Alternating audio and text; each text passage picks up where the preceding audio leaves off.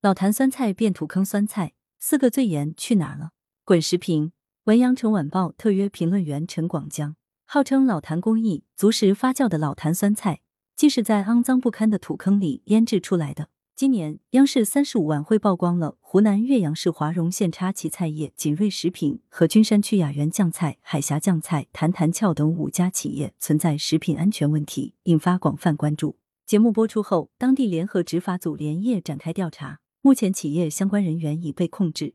三月十六日，央视光脚踩扔烟头不检测防腐剂超标，土坑酸菜令人作呕。更让人如鲠在喉的是，老坛酸菜包并非全部来自土坑，老坛工艺足时发酵的合格酸菜用来出口，而土坑酸菜用于国内消费，即专坑国人。涉事企业之所以搞双标，是因为一旦质量出了问题，国内顶多罚一两千元，而国外罚十万元。如此内外有别，令人愤慨，又引人深思。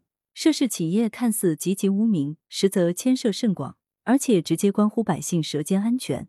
以插旗菜业为例，该企业是华容县较大的蔬菜再加工企业，为多家知名餐饮企业代加工酸菜制品，也为康师傅等方便面企业代加工酸菜包。方便面素有“国民食品”之称，特别是在疫情之下，一碗热腾腾的酸菜泡面。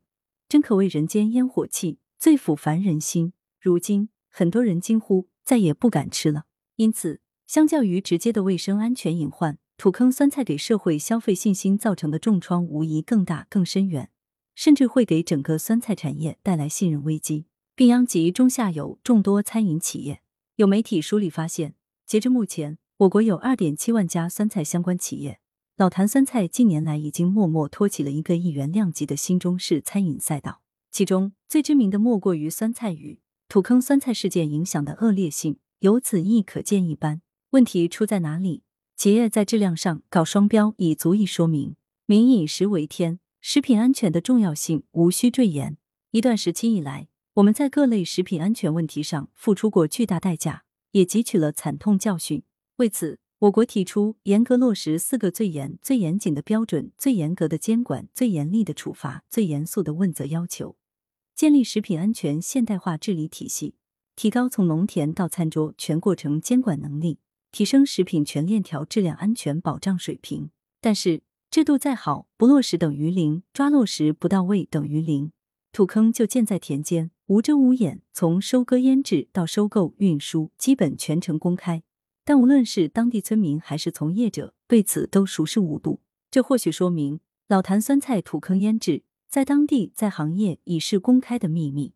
那么监管到位了吗？据报道，插旗菜业在一个月前还被当地市场监管部门抽检产品，结果显示为合格。相关部门有失职之嫌，下游品牌企业也难辞其咎。插旗菜业不对酸菜的卫生指标进行检测，康师傅等品牌企业始终被蒙在鼓里吗？知名品牌企业对外采购，连关键数据都不看吗？从农田到工厂再到餐桌的全生态链溯源管理，难道仅仅停留在嘴上吗？如果确属如此，也是一种典型的失职、失责、失信行为，辜负了消费者的信任。土坑酸菜践踏了法律法规的底线，也挑战了道德良知的底线。对此，相关部门需重拳出击，严厉打击，让黑心商家受到法律法规的应有制裁。使其痛到不敢、不能、不想再犯。更重要的是，真正落实四个最严要求，通过个案刮骨疗毒，重申常识和底线，把统筹发展和安全落到实处，让民众吃得放心安心。羊城晚报时评投稿邮箱：wbspycwb 点 com。来源：羊城晚报羊城派。责编：张琪、王俊杰。